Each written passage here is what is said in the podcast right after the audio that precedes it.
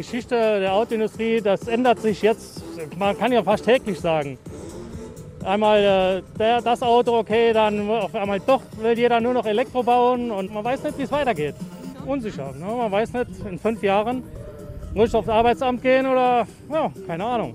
Wir wollen nicht aufgeben. Ne? Die Stimmung ist leider nicht so gut. Andauernd Kurzarbeit, auch die Pandemie.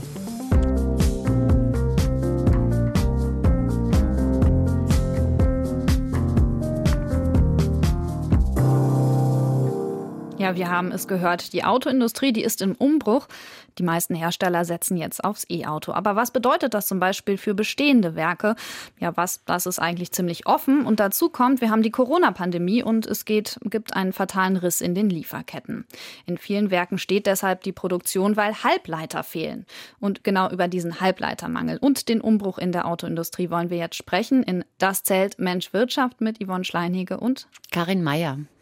Ja, wo normalerweise jeder Handgriff sitzt, Karin, Maschinen und Roboter, die sind getaktet. Da geht jetzt im Moment seit Wochen gar nichts mehr. Es ist Ausnahmezustand im Fortwerk in Saarlouis, das ist im Saarland an der französischen Grenze. Das Ganze gab es ja in 50 Jahren Werksgeschichte noch nie. Was ist los? Es können wirklich keine Autos gebaut werden, weil wichtige Elektronikteile fehlen. Diese Elektronikteile, die sind ja immer wichtiger geworden für die Autoproduktion im aktuellen Modell. Ford Focus sind anscheinend besonders viele Elektronikteile drin und äh, das passiert jetzt in einer Industrie, die für uns ja auch für perfekte Organisation steht, wo die Abläufe auf den Moment getaktet sind. Die Zulieferer äh, äh, bringen die Teile genau in dem Moment ans Band, just in sequence heißt das, wo sie wirklich gebraucht werden und verarbeitet werden. Das zeigt für mich, im Moment steht wirklich alles in Frage in der Autoindustrie. Ja, der Ford Focus muss man wissen, das ist das Auto, was im Fordwerk Saarlouis gebaut wird. Es ist auch das einzige Modell, was aktuell dort ähm, gebaut wird. Du hast es gesagt, es betrifft die ganze Branche. Viele Hersteller sind betroffen. Besonders groß sind die Auswirkungen bei Ford, sowohl in Köln, da ist ja sozusagen der Stammsitz, und hier in Saarlouis, also im Saarland, da ähm, steht die Produktion. Das Werk im Saarland hier bei uns, das ähm, ist ja eigentlich ein ziemlich gutes Beispiel dafür, was für eine besondere Bedeutung auch so ein einzelnes Werk für eine ganze Region haben kann. Es war ja auch, wenn man zurückblickt in die Geschichte des Saarlandes, auch ähm, ja wirklich ein Meilenstein in der, in der Wirtschaftsentwicklung. Genau, man muss sich nochmal vor Augen halten, 1970, viele Jobs im Bergbau und in der Stahlindustrie sind verloren gegangen. Und dann kam eben Ford, der erste Autohersteller. Das war definitiv ein Meilenstein. In der Folge kamen natürlich auch viele Zulieferer ins Land. Und heute nennt es Saarland sich selber ja Autoland. Tausende Jobs und sichere Jobs sind hier gestanden über Generationen. Und ähm, es gibt auch wirklich Familien, die bereits in der dritten Generation im Werk arbeiten. Ich habe zum Beispiel Heinz Jörg und Julius Schönberger getroffen. Mein Name ist der Julius Schönberger. Ich bin hier Auszubildender bei der Ford im zweiten Lehrjahr als Elektroniker für Betriebstechnik. Schönberger Jörg, ich bin der Vater von dem Julius und bin halt bei IT für die beiden Rechenzentren zuständig und die Brandmeldeanlage. Der Papa und der Opa, die haben schon viel erzählt, wie das hier ist. Und die haben auch gesagt, dass es ein guter Arbeitgeber ist, das Arbeitsklima passt und man verdient auch hier relativ gut. Der Opa hat damit angefangen, oder beide Opas ja eigentlich. Und jetzt ist die dritte Generation hier im Hause, das ist doch schon was Schönes. Und Heinz Schönberger, der Opa bzw. Vater, der war bei dem Treffen auch dabei. Das war was ganz Besonderes, denn der ist wirklich einer der ersten Mitarbeiter im Fortwerk gewesen. Der hat mir damals auch ein Foto gezeigt, so ein Schwarz-Weiß-Foto, auf dem er mit Henry Ford war. Also der Enkel äh, von Henry Ford, der war damals bei der Eröffnung dabei und er war da schon einer der ersten Mitarbeiter im Werk. Und für diese Familie ist das natürlich ein ganz sicherer Arbeitgeber gewesen. Und man kann das eigentlich auch äh, auf die Region übertragen. Es kamen sichere Jobs und heute noch kann man sagen, die Belegschaft hat eine ganz enge Bindung an diesen Arbeitgeber. Jetzt haben wir es eben schon kurz angesprochen. Dieses Werk ist jetzt sozusagen massiv unter Druck. Es fehlen diese Halbleiter, es fehlen Elektronikteile äh, fürs Auto. Dazu die ganze Umbruchssituation in der Automobilindustrie. Ja, was heißt das für die Beschäftigten? Wochenlange Stillstände, also äh, aktuell Kurzarbeit schon seit Januar. Die Beschäftigten, die haben äh, vielleicht sechs Wochen gearbeitet in diesem Jahr. Also wir sind jetzt Anfang Mai. Das ist also wirklich eine komplette Ausnahmesituation. Die Leute haben natürlich jetzt auch viele Zeit, sich Sorgen zu machen. Die wissen nicht, wie es weitergeht. In der Tarifrunde gab es trotzdem einen Warnstreik im Fortwerk. Also es war einer der wenigen äh, Tage, an denen gearbeitet worden ist. Ich habe vor dem Werkstor Beschäftigte nach ihren Forderungen gefragt. Und das vergesse ich nicht so schnell, denn solche Forderungen habe ich in der Tarifrunde noch nie erlebt. Heute ist sehr wichtig, weil es um die Zukunft geht von unserem Werk und von unserem Standort. Es geht um unsere Zukunft. Ja, wir wollen alle länger hier bleiben, auch nach 2025 eine Beschäftigung haben. Bei den 4% keine Lohnerhöhung, sondern einfach, dass es weitergeht für uns. Standortsicherung, ganz einfach. Mir Geld spielt da keine Rolle. Nee, zuerst mal Standortsicherung auf Jahre hin. Das ist das Wichtige für alle, würde ich sagen. Hm. Man hört, die Mitarbeiter haben Maske getragen auf dem kompletten Fortgelände, auch auf dem Parkplatz muss man Maske tragen. Normalerweise wird ja da einfach nur mehr Geld gefordert. Jetzt geht es um sichere Jobs. In der Autobranche ist das etwas Neues. Also wir haben es gehört, es geht um die Tarifrunde der Metall- und Elektroindustrie ähm, in diesem Frühjahr und in dem Zusammenhang hast du die Leute getroffen, ne? Genau. Ähm, die haben auch alle Maske getragen, weil das im Moment Pflicht ist auf dem Fortgelände. Deswegen klingen die O-Töne vielleicht ein bisschen dumpf im Moment. Äh, das war für mich eine besondere Situation, denn normalerweise wird ja da nur mehr Geld gefordert. Jetzt geht's nur um sichere Jobs in der Autobranche. Eine neue Situation. Jetzt wurde die Kurzarbeit um weitere vier Wochen verlängert. Im kompletten Juni steht die Produktion nochmal. Der Betriebsratsvorsitzende Markus Thal nennt dafür genau einen Grund. Hat ausschließlich mit dem Mangel an Halbleitern zu tun, die für unser Fokus nicht zur Verfügung stehen, wie für andere Ford-Modelle auch ein weltweites Problem, dieser Halbleitermangel, teilweise Corona-bedingt, teilweise aber auch hausgemacht. Mhm. Ja, Lieferketten in der Automobilindustrie, das hast du eben schon gesagt, das ist nicht just in time, das ist just in sequence sozusagen. Das ist eigentlich ja legendär, das ist äh, vorbildlich, was da immer gelaufen ist. Ähm, ja, wie kommt es jetzt dazu? Dass plötzlich Teile fehlen und tatsächlich ein gigantisches Werk mit Tausenden von Mitarbeitern fast, muss man sagen, ja jetzt fünf Monate stillsteht. Zu Beginn der Corona-Pandemie gab es ja einen weltweiten Stillstand bei den Herstellern und da wurden Zulieferungen gestoppt. Die Halbleiterhersteller, die haben aber sehr schnell neue Abnehmer gefunden in der Unterhaltungselektronik. Die Situation hat sich dermaßen verschoben auf dem, auf dem Weltmarkt. Das ist äh, relativ unglücklich. Ford ist ja auch nicht der Einzige, der hier äh, betroffen ist. Aber am Ende des Tages, und das ist das Dilemma, äh, müssen die Leute, die Menschen in den Betrieben hierfür den Kopf hinhalten, wie das äh, mit der Fertigung oder mit der Zulieferung ist. Und das ist halt immer das Dramatische, dass im Prinzip immer der kleine Mann hier dann derjenige ist, der hier dann eins auf die Mütze kriegt, indem er jetzt in dem Fall zu Hause ist und durch Kurzarbeit auch weniger verdient. Sagt der Betriebsratsvorsitzende von Forza Louis, Markus Thal. Aus meiner Sicht ist das Thema aber auch so ein bisschen hausgemacht. Ne? Man sieht so ein bisschen die Autohersteller, wie die mit ihren Zulieferern umgehen. Das wissen wir ja auch. Die sind da nicht zimperlich. Da hat man einfach mal die Lieferung gestoppt. Die Unterhaltungselektronik, die war aber unheimlich dankbar darüber, denn es wurden ja massenweise mhm. Computer, Fernseher, Spielkonsolen verkauft. Die haben einfach ganz großen Bedarf gehabt an diesen Elektronikteilen. Und jetzt ist überhaupt nicht absehbar, wann diese Elektronikteile wieder geliefert werden können. Ob das dieses Jahr noch mal besser wird, äh, da kann man schon skeptisch sein. Wir sprechen jetzt ganz viel über Halbleiter. Was sind denn das genau für Teile? Kannst du das erklären? Das sind Computerchips und die fertigen Fertigung von diesen Computerchips ist sehr, sehr aufwendig, sehr, sehr teuer. Also man kann jetzt auch nicht einfach ein neues Werk mal auf die Wiese stellen, Bosch macht es gerade. Die bringen gerade so ein Werk in Dresden an den Start und haben jetzt auch wegen diesem Halbleitermangel gesagt, wir wollen das früher starten, die Produktion, drei Monate früher. Aber es dauert sehr lange, bis man solche äh, Chips äh, fertiggestellt hat. Anscheinend Monate oder Jahre Vorlauf braucht man da, um wieder neue Aufträge zu starten. Und die Hersteller sitzen überwiegend in Asien. Heißt, wir sind eben da auch abhängig davon von Zulieferern, die weit weg sind. Hm, und wo im Auto werden die eingebaut?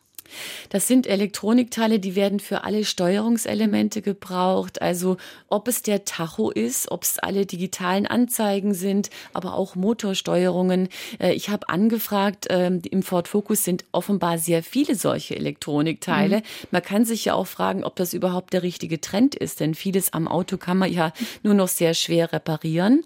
Äh, es gibt jetzt erste Autohersteller, die wieder analoge Tachos einbauen, weil sie sonst eben ihre Autos nicht mehr fertigen können. Oh, ich kenne das noch aus äh, meiner Vergangenheit. Ich hatte mal so einen alten VfB-Bus, an dem man tatsächlich noch sehen konnte, wo genau welches Teil ist und kein bisschen Elektronik war wahrscheinlich. Ähm, genau. Aber kommen wir zurück äh, sozusagen zur Gegenwart wir haben jetzt drüber gesprochen, dieser Halbleitermangel ist ein Problem, aber es gibt sozusagen ja daneben, neben sozusagen diesem akuten Problem, ein Problem, was ja die Fortbeschäftigten seit ein, einigen Jahren betrifft. Das ist die Frage, was wird denn in Zukunft bei uns gebaut? Wir haben es erwähnt, da wird aktuell ähm, der Ford Focus gebaut, aber der hat ja eine Ablaufzeit. Irgendwann muss ein neues Modell kommen, irgendwann gibt's was Neues. Da gab es jetzt die ganze Zeit keine Fortschritte. Die Leute hängen ja auch tatsächlich irgendwie in der Luft. Es gibt ein Ablaufdatum, 2025 war das letzte, tatsächlich immer noch das genannte, genau. Ähm, gibt es da jetzt Fortschritte? Also weiß man mal, wie sieht die Zukunft aus? Das noch nicht, aber die Gespräche über ein Nachfolgemodell, die haben tatsächlich jetzt begonnen. Frühestens Mitte 2022 will das Unternehmen endgültig entscheiden oder klare Ansage machen. Aber dass es jetzt erstmal Gespräche gibt, darum hat der Betriebsrat ja lange gekämpft und ähm, tatsächlich äh, hat man sich jetzt da mal zusammengesetzt mit der Ford-Geschäftsführung. Vorher gab es aber harte Schnitte im Konzern. 5000 Jobs in Deutschland sind abgebaut worden bei Ford.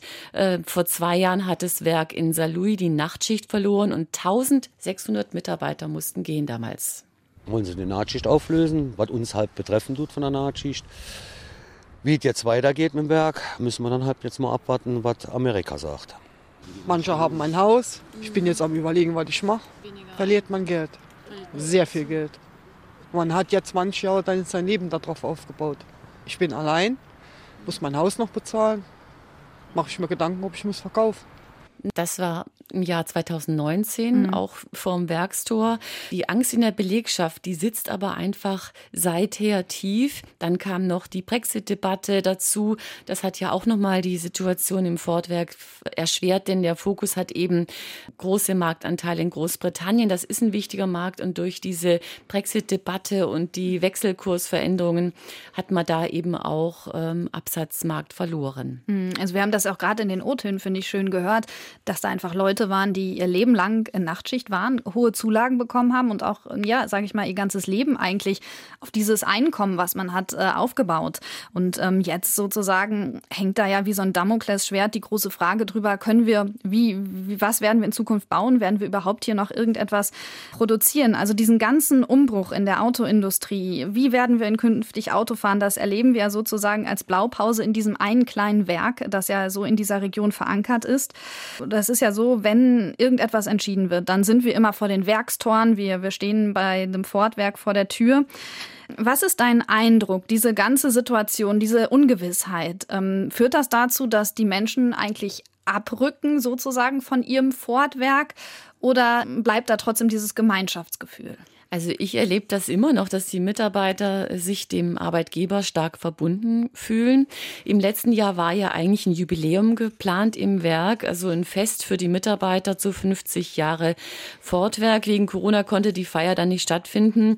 Aber ähm, trotzdem haben sich die Mitarbeiter mir gegenüber so geäußert. Ford ist für mich wirklich auch meine Familie. Also ich bin 1970 mit meinen Eltern hier ins Saarland äh, umgezogen und mein Vater war einer, also mit bei dem ersten Team, das, die das Werk hier mit aufgebaut haben. Mein Vater war auch Ford-Mitarbeiter und äh, hat ebenso wie ich den glorreichen Beruf des Werkzeugmachers ergriffen. Ja. Das hat man früher, war das ja auf der Herd, auf, auf der Gruben ja genauso. Und das ist jetzt halt auf der Ford so. Die Ford-Werke an für sich war für mich ein Segen, das muss ich sagen allein wegen Verdienst. Ja, der Verdienst spielt ja natürlich eine große Rolle. Äh, bezahlt wird nach Metalltarif, aber da war jetzt zum Beispiel auch der aktuelle Werkleiter dabei, auch dessen Vater war mal bei Ford in St. Louis beschäftigt. Also es gibt einfach eine ganz familiäre Bindung an das Unternehmen. Die Belegschaft, die steht jetzt zum Unternehmen, das haben wir gehört. Aber wie ist sozusagen der umgekehrte Blick? Ähm ist der Konzern denn bereit, die Zukunft dieses Werkes, sage ich mal, fernab von Köln, fernab äh, von den USA im Saarland zu sichern? Also für mich ist das ehrlich gesagt unklar. Bis Mitte 2025 soll äh, der Fokus gebaut werden. Ford-Chef Gunnar Herrmann hat sich mal geäußert in einem anderen Podcast, ähm, wo er sagt, äh, sagt, es wird keine Werkschließungen geben. Aber warum sagt er das nicht mal den Beschäftigten und äußert sich so? Seit zwei Jahren schon fordert eben der Betriebsratsvorsitzende eine klare Modellzusage. Lars de Grange von der IG Metall stärkt ihm dabei den Rücken. Wir fordern ja ein äh, neues Modell nach dem Jahr 2025. Und äh, dann ist es wichtig, wenn dieses neue Modell kommt, und davon gehen wir aus, dass äh, dann entsprechend auch die Mannschaft, die das neue Modell fertigt, noch an Bord ist. Ja, fragt man sich, warum positioniert sich die Ford-Spitze denn nicht klar? Also warum gibt es dieses Bekenntnis zum Standort nicht? Mein Eindruck ist, der Konzern ist selbst auf der Suche und kann die Antwort nicht geben. Also erst im Februar diesen Jahres hat man ja noch mal eine ganz klare Kehrtwende gemacht und zum ersten Mal äh, klar gesagt, äh, ab 2030 will Ford nur noch E-Autos bauen. Die Zukunft von Ford ist elektrisch. Mit einem ganz klaren Fahrplan für die Elektrifizierung unserer PKWs und unserer Nutzfahrzeugpalette. Das war Ford-Chef Gunnar Herrmann im Februar bei einer Pressekonferenz in Köln. Äh, damals, also im Februar, hat Köln eine Modellzusage bekommen. Das Werk soll das erste Elektroautos in Europa bauen. Gleichzeitig prüfen wir aber auch, ob wir ein zweites Modell in unsere Fertigungsanlagen integrieren können, so, sodass wir am Ausbau der Elektrostrategie äh, teilnehmen können. Ganz wichtiger Punkt dafür. Also er will gleich zwei Modelle nach Köln holen. Äh, das Elektromodell wird ja mit weniger Mitarbeitern gebraucht. Ein Grund dafür ist auch die Plattform dafür. Die Elektroplattform kommt von VW, die wird nicht von Ford gefertigt. Also werden weniger Mitarbeiter gebraucht. Die Nachricht ist dennoch eine positive für den Standort. Eine Milliarde Dollar investiert Ford in Köln. An diesem Standort ist das Unternehmen seit über 90 Jahren vertreten. Dort hat die Europazentrale ihren Sitz.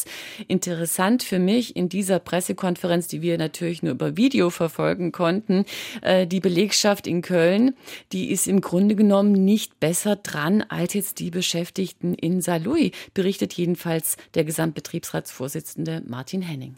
Lange haben wir hier in Köln um eine Zukunft bangen müssen, weil keine bis heute Nachfolgeproduktion für unseren Fiesta hier in Köln gegeben hat.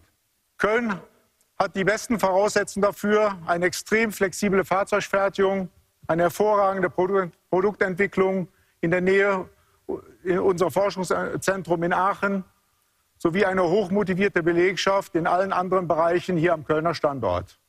Wir haben aber auch eine harte Restrukturierung hinter uns gebracht mit vielen strukturellen Veränderungen.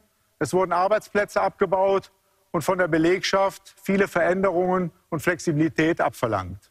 Von daher sage ich, hat diese Belegschaft auch eine Perspektive in die Zukunft verdient. Mhm, also Perspektive verdient, das hätten die im Saarland tatsächlich ja auch. Die arbeiten ja auch seit 50 Jahren. Genau, die Argumente sind ja auch die gleichen. Die Argumente sind die gleichen. Droht denn vielleicht auch, dass da sozusagen zwischen den Standorten gezockt wird, gespielt wird, ausgespielt oder eher nicht? Irgendwie schon. Ne? Es geht ja um Kostenvorteile. Da kommen ja auch noch die anderen europäischen Standorte ins Spiel. Valencia soll jetzt aktuell auch 630 Jobs abbauen. Auch dort wird die Nachtschicht äh, gestrichen. In Spanien hat die Regierung ja jetzt die Vier-Tage-Woche äh, ins Gespräch gebracht. Das ist ein ganz ungewöhnlicher Vorgang, aber natürlich könnte auch das Jobs sichern.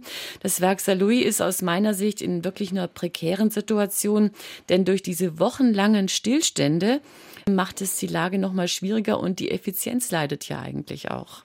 Ford hat ja relativ spät entschieden, sozusagen auf dieses Elektropferd zu setzen, auf das E-Pferd zu setzen. Aber die Zukunft von Ford ist jetzt elektrisch. Gunnar Herrmann hat es ja gerade gesagt.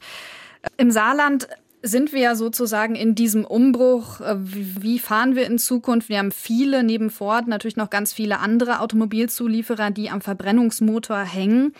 Ähm, jetzt ist es aber so, dass es für dieses Land einen kleinen Hoffnungsschimmer gibt. Denn es gibt die Ansiedlung, zumindest ist sie so geplant und sie beginnt jetzt auch, ähm, einer Batteriefabrik des chinesischen Herstellers S-Volt. Damit verbindet man ja recht viele Hoffnungen hier bei uns in der Region.